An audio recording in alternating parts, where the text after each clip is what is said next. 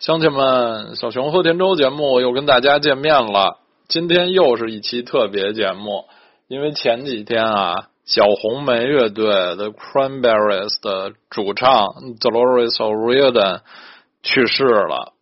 我得做一期节目来追忆纪念他一下。我算不上是 The Cranberries 的大粉。但是我是他们九十年代全盛时期的铁粉啊，真的可以说是陪伴我成长的乐队，因为他们的全盛时期九十年代中后期，呃，正好是我上大学期间，所以，所以我一想起 Dolores O'Riordan 的歌声，就想起我的大学宿舍。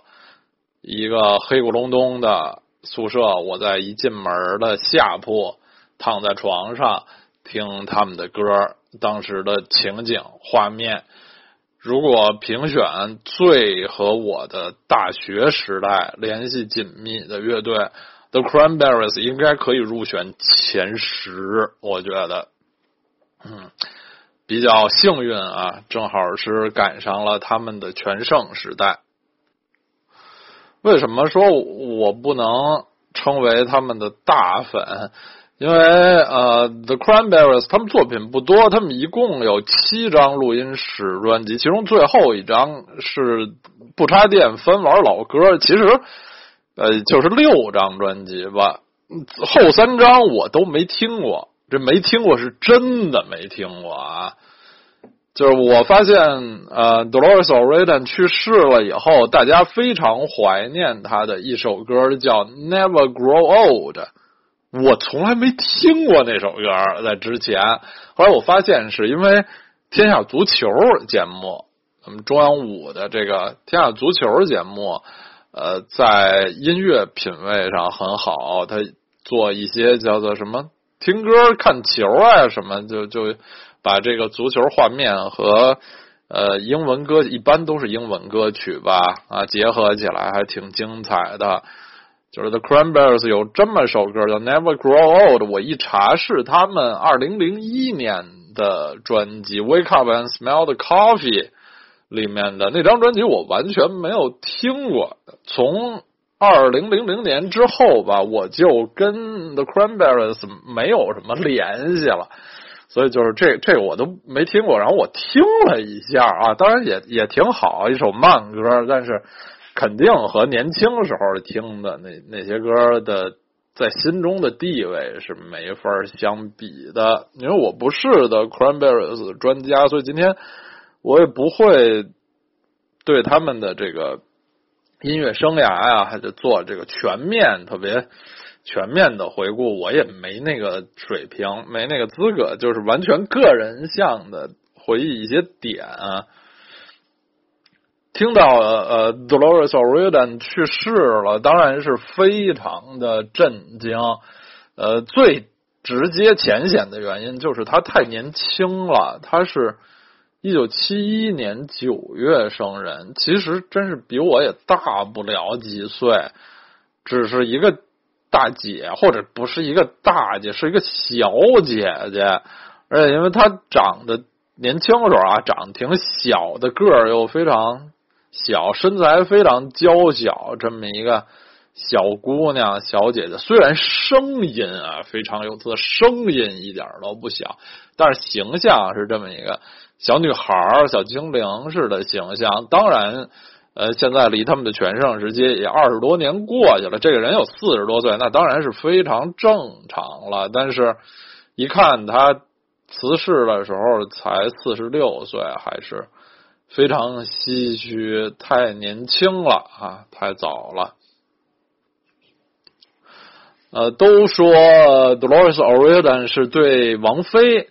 影响最大的歌手之一，这肯定的，就傻子也能听得出来他们的唱腔啊。当然，这个王菲直接翻唱过 The Cranberries 的歌曲，这就是更是逃不掉的这个证据了。其实，包括九十年代中期王菲的那个短短发的外形，我觉得可能都会受呃呃 Dolores O'Riordan 的影响。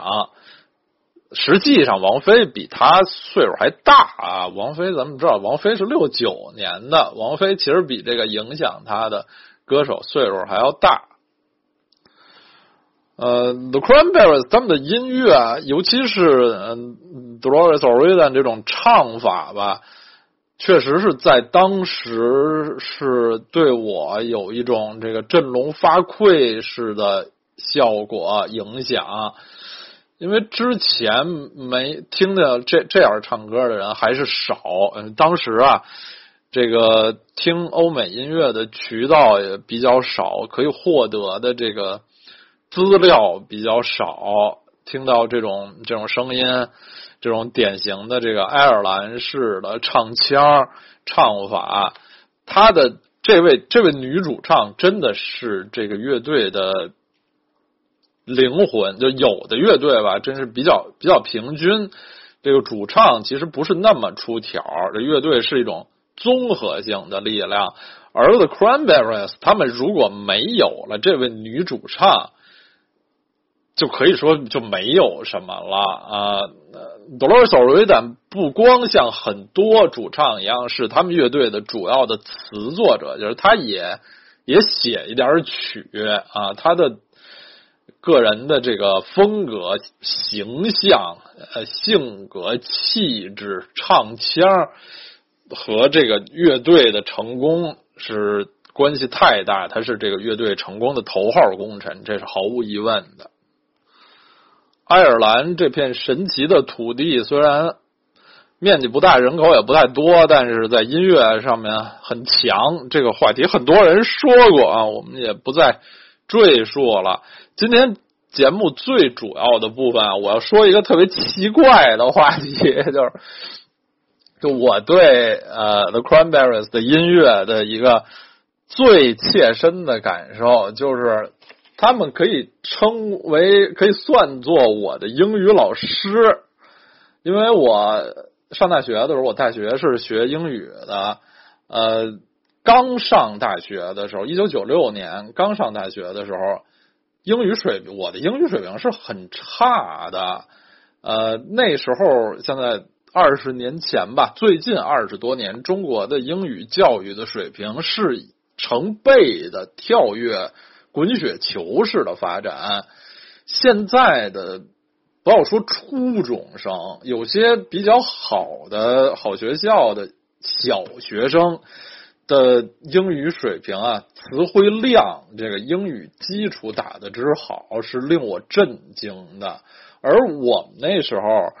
呃，中国的这个英语教育还还处在比较一般的程度。最简单的是，就是我们小学是没有英语课的。像我这么大的北京孩子，小学是没有统一的英语课的。如果曾经在几年级学过小学，那都是学校自己的行为，不是这个教育局这个层面或者教育部这个层面的行为。小学只是零敲碎打的，可能学过二十六个字母，以及绝对不到五十个单词啊！就是我们那代人的上初中时候的英语水平就是这样，就上初一时候，然后统一从。初一开始学英语，从二十六个字母开始学，呃，因为也只是一门普通的课程。虽然后来它的位置越来越重要，就像数理化、英语、语文这是最主要的主课，但是就这样学了六年，考上大学，十八岁上大学的时候的英语水平其实是非常一般的，尤其是这个发音。呃，我记得我上大一的时候，大部分的这个音标的发音都是都是不准确，有的根本是错的，是需要当时我们的语音课的老师一点一点的帮帮过来，词汇量也是非常匮乏的，所以大学这四年对我来说真的是一个正正经经学习英语的过程。这个学学英语的时候，因为词汇量比较有限。所以，通过不同途径接触到一些新的词儿，就会比那个呃课本课堂上印象更深，因为我对这个流行音乐比较关注，有特殊的爱好，所以从其实都不是从大学开始了，从初中、高中开始，就是通过歌曲的歌词儿来获得很多这个单词，扩大自己的词汇量，而且这个经验我也是。推广给所有的父母或者年轻的小同学、孩子们，就是你从歌曲里获得的这个单词儿，你对他记忆的这个深刻啊，通常是你在课堂学到的十倍、一百倍。如果你就这太好太好理解了，如果你喜欢听这歌，你老听。或者你甚至学会唱了这个歌，因为英英文歌嘛，完整的学会唱肯定是有难度。但是它如果高潮句你会唱，经常在嘴里哼一哼，这个东西在你脑海里的印象是太深了，是一辈子抹不去的。而呃，一九九六到二零零零年间吧，差不多。就是我一生中最集中的学英语的四年，正好和 The Cranberries 他们的全盛时期基本上重合。就如果非从那个技术上说啊，从学术上严格上说，Cranberries 他们的第一张专辑啊，Everybody Else Is Doing It，So Why Can We 是一九九三年发行的。通常认为他们的全盛时期到九六年的。他们的第三张专辑《出的 Faithful Party》的就结束了，呃，实际上是九三到九六年这个阶段，而我上大学是九六到二零零零年。但还是那句话，那个时代中国引进西方音乐的这个速度速率是相当缓慢的。我是上大学都不是大一，就后来才。逐渐的买到这个他们的后两张专辑，九六年的《To the Faithful Departed》和九四年的《No Need to Argue》，这还都是正版，当时正版引进的，当时买的都是磁带啊、卡带，就是这个引进速度是相当慢的，也没有什么当时的那个电台节目啊有，当然是有，但是也比较少，更没有网络。不像现在，就是我们几乎是没有任何时差的。美国那边出了什么，英国那边出了什么，我们就能听到。当时是有这个漫长的时差的。你要听到新歌，或者或者见到拥有一张新专辑，所以就是我们这个全盛的时期，当时有这么一个重合。所以从一开始呢，就他们的这些这些名曲，尤其是名曲。在我心里最主要的、最一开始最深刻的印象就是这些这些词儿。当时我词汇量有限，看到这些词儿吧，经常是一些我不太熟悉的单词或者是词组、语法现象什么的，在头脑里印象就特别深。而且 Dolores O'Riordan 这个人，我们知道他后来听到，我也听到他的一些采访，他。爱尔兰这个 Limerick 人，他说话口音非常重，其实他唱歌也也有口音啊，能听得出来。但是就是跟咱中文一样，很多这个港台歌手说话口音很重，但唱歌还可以。尤其是这个 Dolores O'Riordan，我觉得他唱歌吧，反而挺咬字什么挺清楚的，而且他们乐队好像这个录音方式，人声是处于比较靠前的位置，呃。在他的歌曲里听一些这个英语，听这些歌词儿比较清楚，我觉得这是呃 Cranberries 一大特点。就他们的歌对当时的我来说，学英语用还是挺合适的。就有很多这个伟大的乐队，其实歌一个是歌词比较晦涩啊，或或者唱的很不清楚。我一想就想到二 E M，二 E M 也是后来我很喜欢的美国乐队，他的主唱 Michael Stipe。唱歌就呜了吧嘟，就在嘴里咕悠那种的啊。小红梅就没有没有这样。从他们的这个九三年第一张专辑，当时的这个成名作《Linger》，Linger 这个词儿，当时我就不太熟啊。知道他是后来知道是这个徘徊、流连、逗留、磨蹭什么。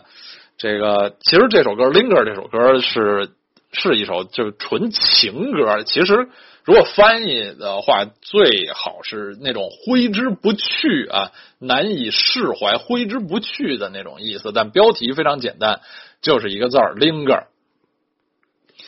这第一张专辑名字特长的这个 “Everybody Else Is Doing It So Why Can't We”，里面就两首神曲，一首《Linger》，一首《Dreams》，就王菲翻唱过的，都是哎呀，真真是神曲。可能是我觉得。历史上最带有九十年代印记的歌曲之一吧，也被无数的当时的电影、电视剧使用。嗯，神作。呃，现现在我还是觉得，就是在他们所有的歌曲中吧，这种这个喷薄而出的那个才华，这两首歌还是比后面的那些歌还要更高一层，它的那个匠气更少。这个。天才的才华更多，然后九四年的《No Need to Argue》差不多，我觉得是他们的最巅峰时期的专辑吧，就打头曲。但是后来我买到了这张专辑，就比较认真的听啊。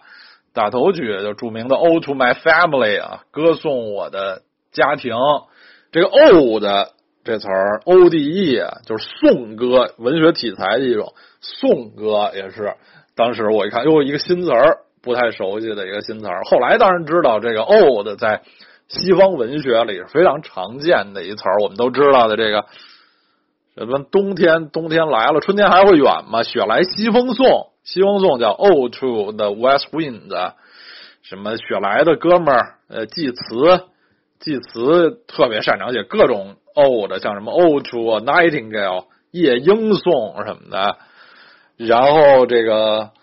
说到颂啊，更更著名的这个《欢乐颂》，就是德国诗人席勒写的，等于是词儿是席勒写的，曲是贝多芬。贝多芬后来在他的什么第九交响曲，而我闹不清，就里头有这么一段，后来就大家给给弄成了这个《欢乐颂》这歌。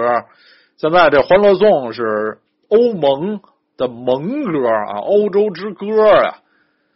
这当然，席勒是是德国人啊。这个《欢乐颂》英语叫呃《O to Joy》，德语原名叫安迪·富豪的。呃，今年不是去不是去年，去年我在呃欧洲旅游的时候，在德国雷根斯堡，有当时是一个礼拜天，他们那个广场上有好多这种群众文化活动，还有一些集会。当时就看有一大帮人集会，还有一舞台打着都是欧盟的那蓝底儿黄心儿的那小旗儿，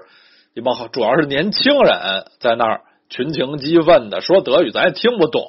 嘚嘚嘚说半天，底下人鼓掌叫好什么的，然后推上去一小伙子，哎，拿着一麦克，就就大家好像很期待的，然后那小伙子拿着麦克，当时就唱起来了，唱的就是《欢乐颂》。我现在明白了，因为那是一个什么？欧盟组织的还是一个什么什么活动呗？反正最后就唱一这个欧盟的这个盟歌，正好这不是也德国人，他们德国德国歌啊。小伙子一唱，刚一唱的时候还有点紧张，嗓子好像还没特别清，但是后来越唱越好，然后全场就跟着一一起唱。当时这个画面就是挺美好，给我留下印象挺深的。哎呀，扯太远了，从小红梅怎么扯到什么这个欧盟唱《欢乐颂》？当然，现在大家说起这《欢乐颂》，是不是第一个想起的是我国前几年一个非常诡异的电视剧啊？我也没有看过，知道刘涛了啊。好，说回小红梅，然后《No Need to Argue》这张里头最其实比这个《o to My Family》更更有名的，能最有名的就是这这首《Zombie》僵尸啊。呃，可能是小红梅最最摇滚啊，最最猛的一首歌了。确实是挺怪的，这个这歌词也怪，这个 zombie 这这发音也怪，在歌里在高潮句那那么唱出来，确实是令人这个过耳不忘，非常怪。当时我想最早是在在那个闹。精选那时候刚有这闹啊，觉得还特新鲜，特别好，就是挺好一种事物嘛。大合集闹里头听到这歌，呃，非非常的 非常非常的怪，就说这词儿发音怎么这么怪？这什么意思呀？然后一查词典，僵尸哦啊，才明白。后来才知道，再后来才知道，这是一首啊，就是这个反对当时爱尔兰共和军的一些这个恐怖主义的行为啊，呃，这个呼吁歌颂和平啊的这么一首这个意义很进步的这这首歌曲。所以我跟 Dolores 老师又学到了一个词儿。然后到他们这个九六年的第三张专辑《To the Faithful Departed》的，这其实这反而是我第一张买到的他们的专辑，当然是买的这个引进版的磁带，还挺幸福的。还记得这个封封面黄黄不拉几啊，咖啡色的一帮人。其实这个 小红梅他们的专辑封面吧，都挺怪的。他们前三张专辑都被。称为就是三人不是四人一张破沙发，呃，当然严格的说，出的《飞错去 Party》的的这个封面上没有沙发，就还是四个人摆那么一造型吧。但是前两张都是，就是背景是一张沙发，这四个人怎么糗在上的这么一坐，是相当没有什么创意，有点恶趣味的这种封面。九六年的《To the Faithful Departed》是 The Cranberries 他们在音乐上变重的一张专辑啊，就比前两张更摇滚一些。就我在这里面就继续向 Dolores 老师学英语。这专辑的里面有一首叫《Salvation》，拯救啊，《Salvation》现在一说。都是这个宗教意义上什么拯救灵魂啊，然后那个西方的这个慈善团体 Salvation Army 救世军什么的，但是跟我后来就跟我一一说到 Salvation 这词儿，我就想到的是小红梅的这首歌，而这歌啊，后来也是看词儿了才明白，其实它是一首这个这个反对毒品。呃，让年轻人不要吸毒，这么一首劝善的歌曲，但是实际上处理的是又又利落、紧凑、又快又重，挺带劲的。一般他们专辑里都是这个打头的单曲啊，都是有快有慢。这张里的慢歌叫《When You Are Gone》，就是当你离去后吧。这个 you are gone，这个 be gone 这个形式也是，就是嗯，这人已经离去了，已经不在了的一种比较呃文雅的说法。我也是，就是可可以说是这首歌不能说是他教给我的吧，就是给我呃印象留下了更深的印象。也是前几天得知 Dolores O'Riordan 去世了，我最最早想到的这个心里的旋律和歌词儿就是这首歌。这歌其实是他写给他的，我也记不清了，反正是他的家人，他的祖父辈啊什么的，他写给他的家人的，就完完全全是一首这个纪念逝者的歌。其实说回来，这张专辑的标题除了 Faithful Party 的。这个 departed 在这里也是指，就是其实和这个杠有点像的这种这个逝去的、离去的，献给离去的人这种。以后我也是在写作什么的，经常用这种这个词儿，也是因为呃 cranberries 的这个这个标题，而且这个 faithful 这个忠诚的。忠实的、可靠的啊，这个这个词儿也是一想这词儿就想到这张专辑是有黄色的封面。这张专辑的反响啊就不如上一张，然后之后他们就进入了一个小休整期。那时候我也在音乐上就发现了更多的自己喜欢的东西吧，就是听他们的。就说实话，就比较少了。其实这张专辑我虽然买了，后后来听的不多。当时主要还是发现了其实是九十年代中期英国这个 Britpop 运动的那那一大票乐队，当然最喜欢的 Radiohead，当然什么 Oasis、Blur、The Verve 什么的，也就那那一大大票我都挺喜欢的，就主要还是听那些东西去了。九十年代末那个那时候。常看的这个香港的杂志叫《音乐殖民地》，MCB 双周刊有一期他们的那个九十年代大回顾，特别喜欢，就回忆起这个 Britpop 运动。当时我记得好像是他的这个这个主编吧，好像是叫袁袁志聪，袁志聪老老师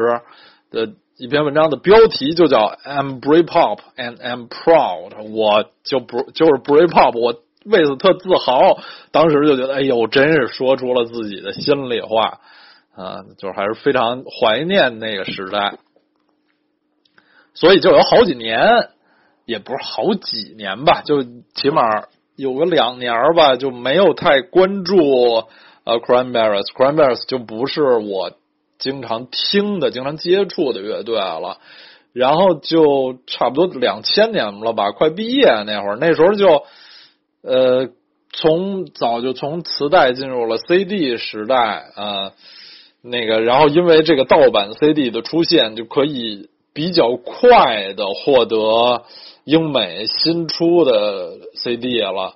当时就买了 Cranberries 的新专辑叫《Bury the Hatchet》，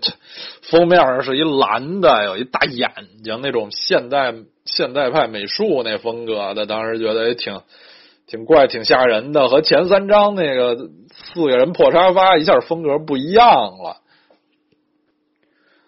现在想起来，这张专辑当时给我的最突出的感觉就是老友重逢。我到今天还能记得，当时把这 CD 放到 CD 机里，第一首歌这个《Animal Instinct》响起的时候那种感觉。那首歌到到现在还是我特别喜欢的，他们的一首歌，我觉得和他们早期的那种就是天才青春才华喷薄而出相比，这首歌其实已经比较平淡了，但是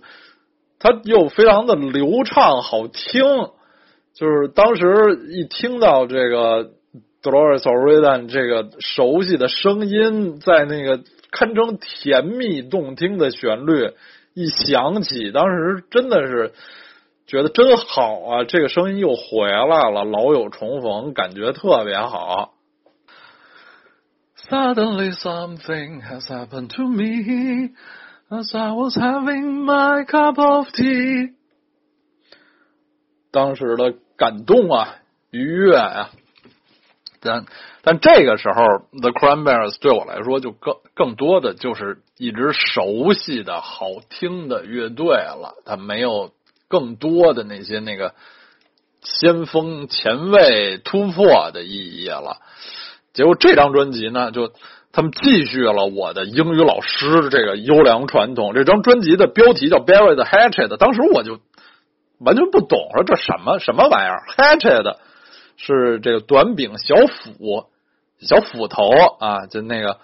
欧洲人用的那种，就是就就其实跟原始人用的那种，不是那个李逵、程咬金什么的那种车轮大斧，就那种小斧头。这 bear the hatchet 是一成语，等于是这个就重归于好啊，化干戈为玉帛，捐弃前嫌，言归于好，什么破镜重圆。这种这种意思也很形象嘛，就把你的斧头埋起来了，捐弃前嫌了，哎，和战和解，这个休休战和解这种意思，嗯，印象非常深。又学一成语，这张专辑也是我和 The Cranberries 他们的这个。缘分的结束了，可以说，因为后面的他们的这个新专辑，我就我就再没有听过了。知道他们零一年出了这张叫《Wake Up and Smell the Coffee》，当时也是就不懂，说这什么意思？什么叫醒醒闻闻咖啡是什么意思呀？这两张有点一脉相承啊，封面都是这种蓝天，呃，有点草地什么那种的。后来令我感动的是，我又从他们的专辑中学到了英语。虽然这张专辑我就没听过，然后后来我一查，原来这也是一个成语，“wake up and smell the coffee”，意思就是这个你面对现实吧。当然，潜台词就是这现实可能不像你想象的那么美好，现实可能很无聊、很残酷，但是你得醒醒了，你得面对现实了。就是不知道为什么这个咖啡这玩意儿挺好闻的呀？为什么这个闻闻咖啡就是得面对现实了？但它就是这么这么一意思，就是用在句子里，就是就你你别别混了啊！你得面对现实了，过两天考试了啊！你别混了，你得面对现实了，你都快穷死了，就用在这这类的句子里。哦。想起来了，我也不能说我就没听过这张专辑，彻底彻底没听过，因为他们呃零二年就这之后一年的这个精选，他们第一张精选叫 Stars，那我也买了也听了，当然印象最深的还是老歌全盛时期的那些歌，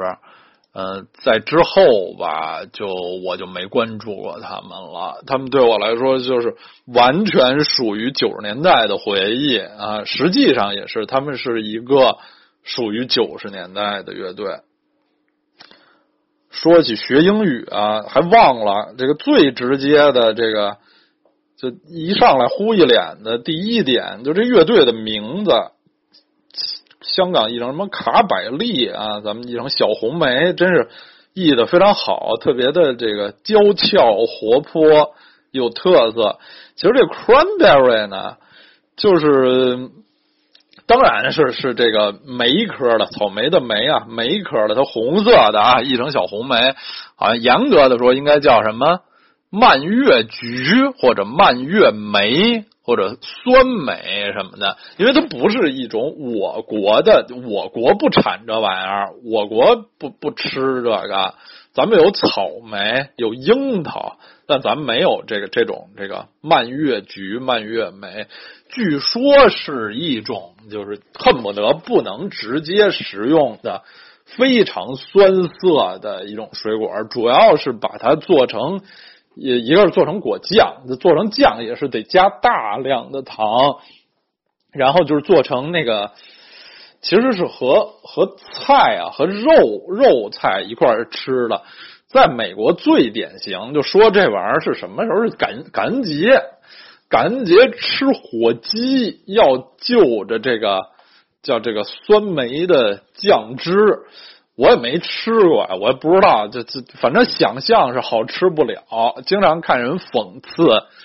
美国人感恩节吃的这火鸡，说这火鸡本身肉就比较比较老，比较柴啊，美国人又不会做，做的挺没味儿，加上些个什么酸梅酱汁，肯定也好吃不了。主要。我觉得还是他们太不会做了。什么肉给中国人，咱给它切成肉丁、肉丝，咱一炒，怎么怎么没味儿？都是肉，挺挺好的肉，肯定能做好吃了。好，拉拉杂杂扯了这么这么多。呃，从小到大喜欢的音乐人多了，但是像呃 The Cranberries 这样的，还能在。不同的时期都当我的英语老师这种的，真是不太多，也挺欣慰的。就是他们的音乐可以永远的活在我的生活里，就永远使用这些词儿，这种表达方式，就会想到他们的形象，他们的音乐，还是挺欣慰的。每一个人的私人回忆都不一样的。这几天看。网上各种各样对他的纪念回忆，有一些点我是根本不知道不知道的。首先，我根本不知道他们来中国演出过，一点印象都没有。然后，李宇春在超女的时候唱过《Zombie》，啊，我也完全不知道，因为那年超女没看过。真是就是都都是带钩了，但是不管怎么说吧，大家回回忆，大家追忆的这个这个人物是一样的，大家对他有都是从自己的成长经历、自己的回忆出发，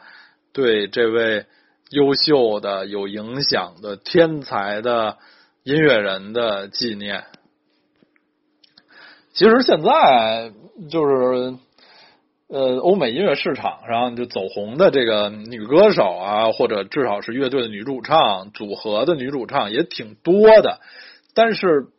确实是这个。声音辨识度，我觉得比九十年代要差一些。Dolores O'Riordan 这个这个声音啊，她的唱法以及她的这个嗓音本身，就是他可以唱非常轻柔啊、软绵、温柔的这种这种摇篮曲式的歌，但是一摇滚起来呢，他的声音又很有爆发力，很强硬。他声儿真的是多少有点怪，就是就是纯怪，跟他不光唱法